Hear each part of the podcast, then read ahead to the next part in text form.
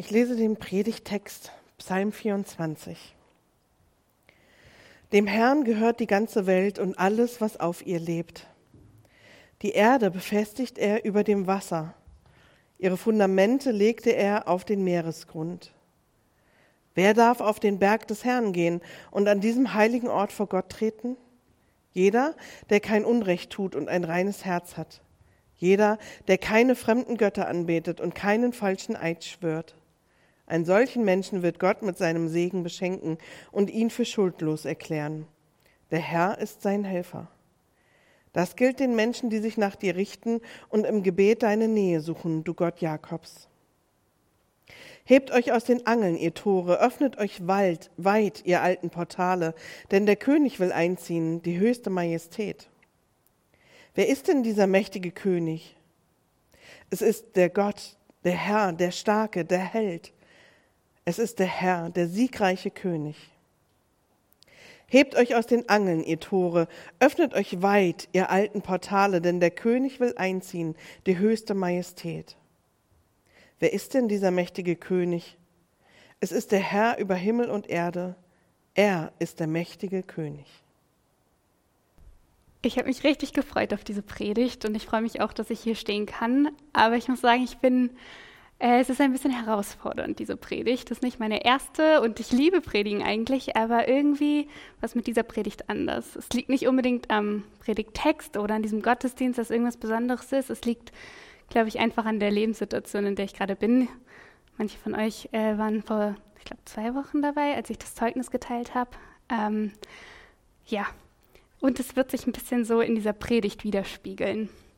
Ich bin jemand, der gerne Dinge perfekt macht oder wenigstens annähernd perfekt. Und äh, meine Hausarbeiten in der Uni habe ich immer zwei Wochen vor ähm, Einsendeschluss abgegeben, weil ich musste das rechtzeitig machen.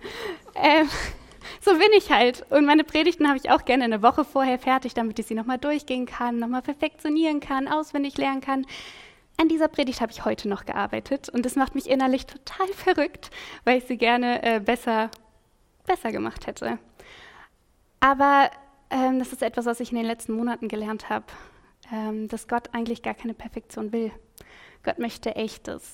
Er möchte echte Hingabe, echte Liebe, echte Zweifel auch und echte Fragen.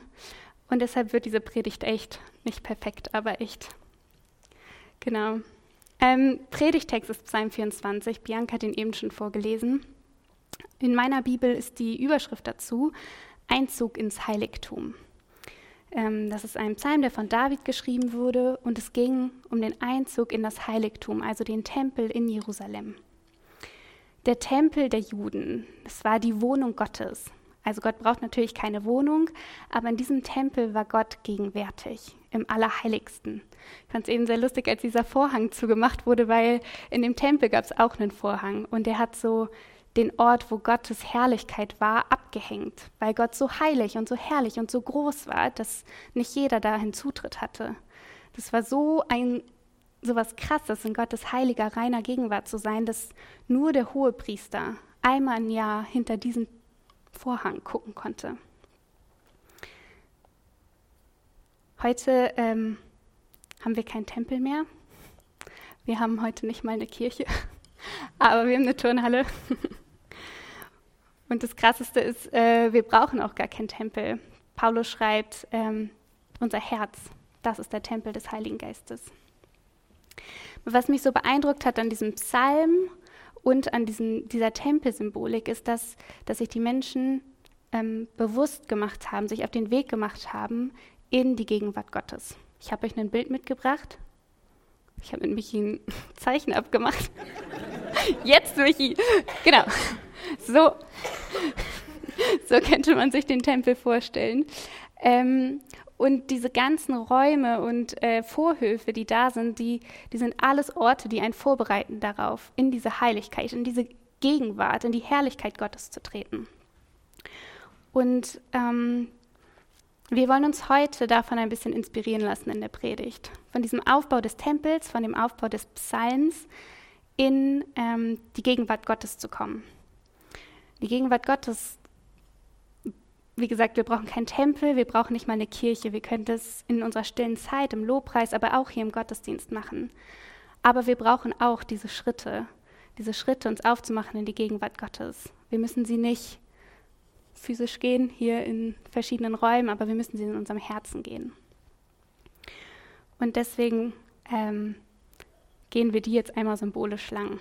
Und äh, wenn ihr möchtet, könnt ihr eure Bibeln aufschlagen, Psalm 24. Ich werde die Verse immer vorlesen, aber manchmal ist es gut, wenn man das so mitlesen kann.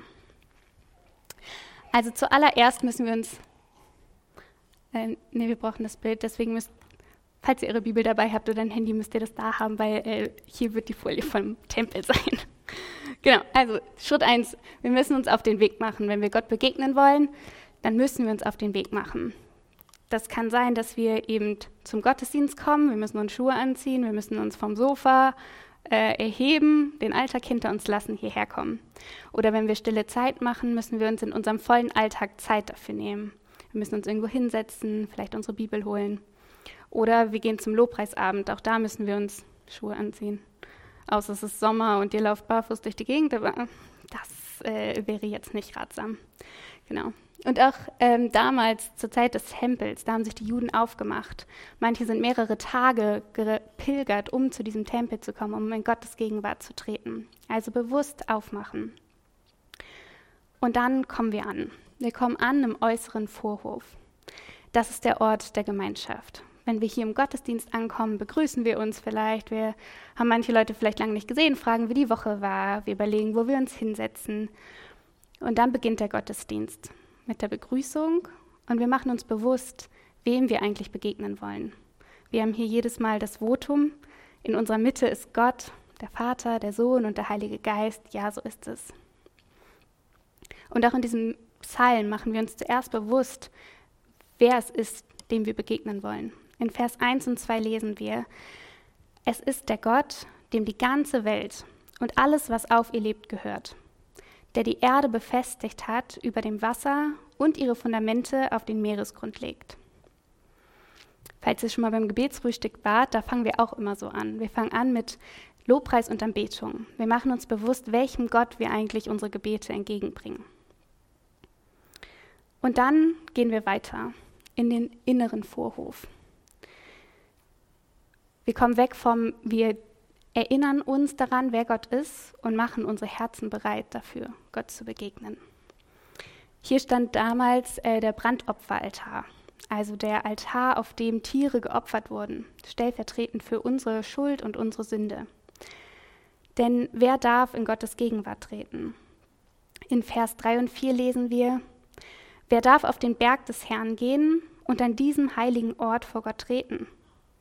Jeder, der kein Unrecht tut und ein reines Herz hat. Jeder, der keine fremden Götter anbetet und keine falschen, keinen falschen Eid schwört. In Gottes Gegenwart dürfen die treten, die reinen Herzen sind, die keine anderen Götter anbeten, die auf ihrem Thron Gott sitzen haben und nicht Geld, Ansehen, Leistung.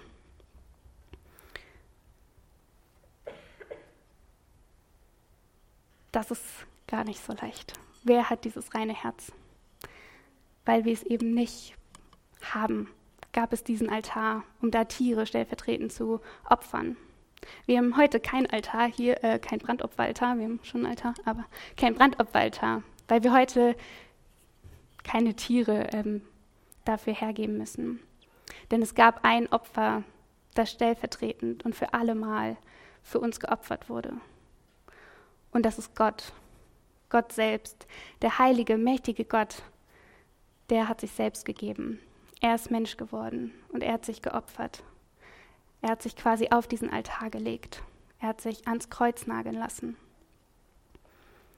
Er hat alles dafür gegeben, dass wir in das Allerheiligste treten dürfen, in seine Gegenwart.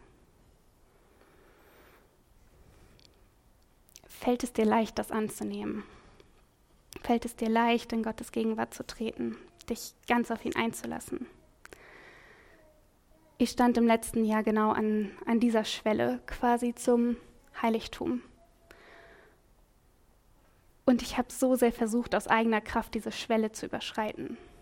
Ich habe so sehr versucht, irgendwie in meinem Herzen so rein zu werden, dass ich über diese Schwelle treten darf. Ich habe versucht, in Perfektion zu Jesus zu kommen. Ich wollte ihm irgendwie beweisen, dass ich es wert war, dass er am Kreuz für mich gestorben ist. Ich wollte ihm, ihm beweisen, dass es, ja, dass, dass ich ihm alles gebe, weil er alles für mich gegeben hat. Ähm, ich wollte ihm irgendwie was zurückgeben dafür. Und ich habe alles Mögliche gemacht und ich habe das vor zwei Wochen schon erzählt. Ich habe ich hab versucht, irgendwie mehr zu machen und das, was ich mache, richtig gut zu machen. Und ich bin immer wieder gescheitert. Immer wieder habe ich gemerkt, ich, ich kann das nicht und ich schaffe das nicht und ich genüge meinen eigenen Anforderungen nicht. Und dann habe ich mich geschämt. Ich habe gedacht, das kann doch nicht sein, Gott gibt alles für mich. Da werde ich ja wohl was zurückgeben können. Aber ich habe es einfach nicht hingekriegt. Ich habe das Gefühl, ich, ich stand an dieser Schwelle und bin gelaufen und gelaufen und gelaufen, aber bin keinen Schritt weiter gekommen. Und dann, vor zwei Wochen, ganz unerwartet, kam Jesus an diese Schwelle, wo ich lag, wo ich nichts mehr konnte. Er kam im Lobpreis in einer Situation, wo ich auch nichts machen konnte. Ich habe den Lobpreis nicht geleitet, ich war einfach nur da. Und er hat mich angeguckt und ich hatte das Gefühl von vollkommener Liebe. Ich habe ich hab seine Liebe einfach gespürt, ohne dass ich irgendwas leisten musste. Und ich habe in diesem Moment gemerkt, dass, dass ich diese Lüge geglaubt habe. Ja, ich wusste, Gott liebt mich bedingungslos. Das habe ich so oft gehört, seit ich klein bin. Aber ich dachte, weil er mich liebt und am Kreuz gestorben ist, muss ich ihm jetzt, bin ich da ihm irgendwas schuldig für. Und in diesem Moment hat, hat er mir gezeigt, dass es eine Lüge ist. Und dass er mich nicht liebt, damit ich leiste. Er liebt mich, weil ich bin. Weil ich sein Kind bin. Weil ich sein Geschöpf bin. Und ich hatte das Bild von so einer Mutter, die, die ihr Baby stillt. Das Baby kann nichts tun. Das Baby ist einfach nur da und die Mutter liebt dieses Kind über alles. Und ähm, ich habe gehört, wie Jesus sagt, du warst das Kreuz wert, ohne deine Leistung. Und ich muss ganz ehrlich sagen, ich, ich verstehe es nicht, ich begreife es nicht, ich kann ich kann es kognitiv einfach nicht verstehen. Diese Gnade, die so vollkommen ist, so bedingungslos und so treu, das ist zu groß für meine Worte. Aber eins durfte ich in diesem Moment spüren, nämlich, dass ich eintreten darf in Gottes Gegenwart. Nicht, weil ich es mir erarbeitet hätte, nicht, weil ich was geleistet habe, nicht, weil Gott stolz auf mich ist und auch nicht, weil ich alles begriffen habe. Ich darf eintreten einfach, weil er mich liebt weil er alles für mich gegeben hat und weil er mich bei sich haben möchte. Einfach so. Und ich, ich vermute, ich bin nicht die Einzige, der es so geht. Ähm, vielleicht weißt du, dass Gott dich liebt, weil du christlich aufgewachsen bist oder weil du es so oft gehört hast, aber du weißt es vielleicht nur hier und nicht hier. Du weißt es in deinem Kopf, aber du weißt es nicht in deinem Herzen dann kann ich dir versprechen, dass da so viel mehr ist. Gottes Liebe ist so viel mehr als das Wissen darum, dass er dich liebt oder dass er vor 2000 Jahren am Kreuz für dich gestorben ist. Gottes Liebe ist vollkommen, bedingungslos, vergebend, treu. Und wir müssen das immer wieder erleben. Und ich durfte das immer wieder erleben. Ich durfte erleben, wie wenn ich ganz weit wegrenne von Gott, er immer wieder mit offenen Armen da steht und auf mich wartet weil seine Liebe treu ist.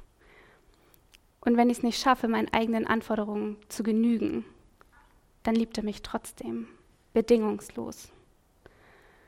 Und ich habe erlebt, dass ich, wenn ich die gleiche blöde Sache zum hundertsten Mal gemacht habe, er immer noch da ist, voller Vergebung. Und wenn ich erlebe, dass all die Dinge um mich herum und all die Menschen mich überhaupt nicht so sehr erfüllen, wie ich es bräuchte, dann ist seine Liebe da, vollkommen und wirklich erfüllend.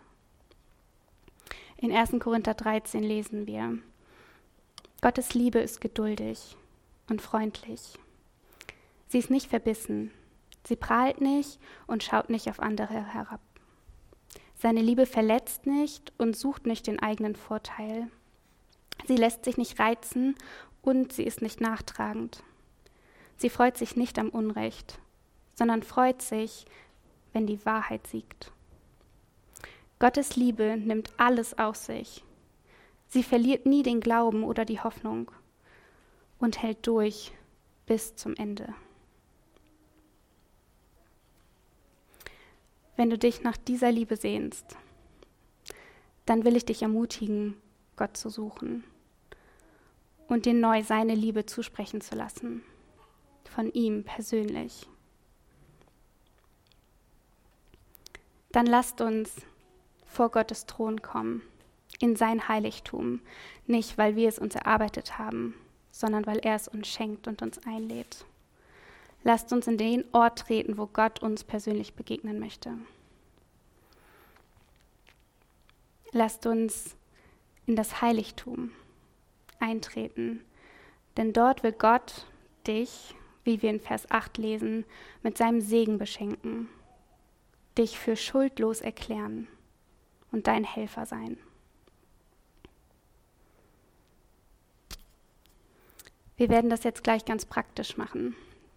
Wir werden nicht in den Tempel gehen, in das Allerheiligste, sondern wir werden Gott in unseren Herzen einladen, dass er einzieht und unsere Herzen zu seinem Tempel macht. So wie es in Vers 7 und 8 heißt, wir wollen die Tore unseres Herzens weit machen und die Türen hoch, dass der König der Ehre einziehe. Und vielleicht hilft es dir dafür, wenn du deine Augen schließt und deine Hände öffnest, einfach als Zeichen dafür, dass du mit nichts kommst, aber dass Gott dich beschenken will. Und dann sprich einfach leise in deinem Herzen zu Gott, zieh ein in mein Herz. Und ich bete es nochmal laut. Gott, wir öffnen die Tore unseres Herzens. Wir öffnen sie weit, dass deine Herrlichkeit einziehe. Tu, was dir gefällt.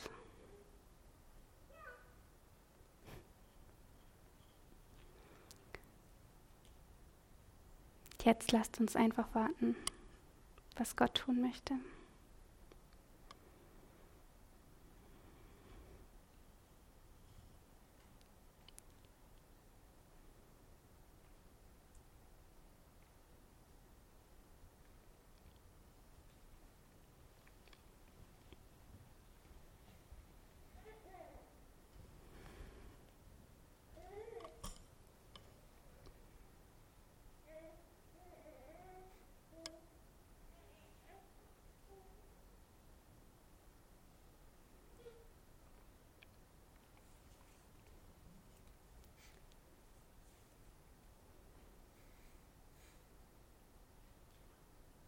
Und vielleicht spürst du gerade Gottes Liebe oder Gottes Frieden.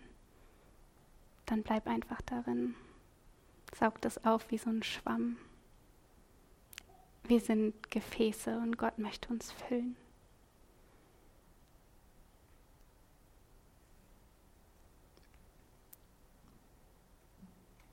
Vielleicht hast du das Gefühl, dass Gott gerade zu dir spricht.